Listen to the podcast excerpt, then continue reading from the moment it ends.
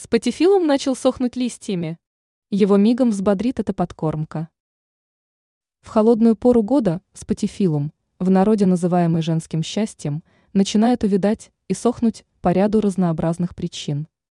Внесение удобрений не всегда способно улучшить ситуацию, из-за чего растение очень часто в конечном счете отправляется в утиль. Однако ученый-агроном Анастасия Коврижных знает – как спасти зеленого питомца от гибели. По словам эксперта, спатифилум быстро придет в себя с одной действенной подкормкой.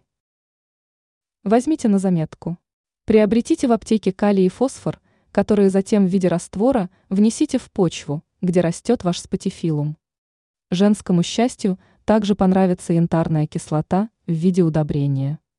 Вносить такое средство в почву нужно следующим образом – Стоит один таблетку кислоты развести в одном литре воды. Получившейся смесью необходимо полить растение под корень.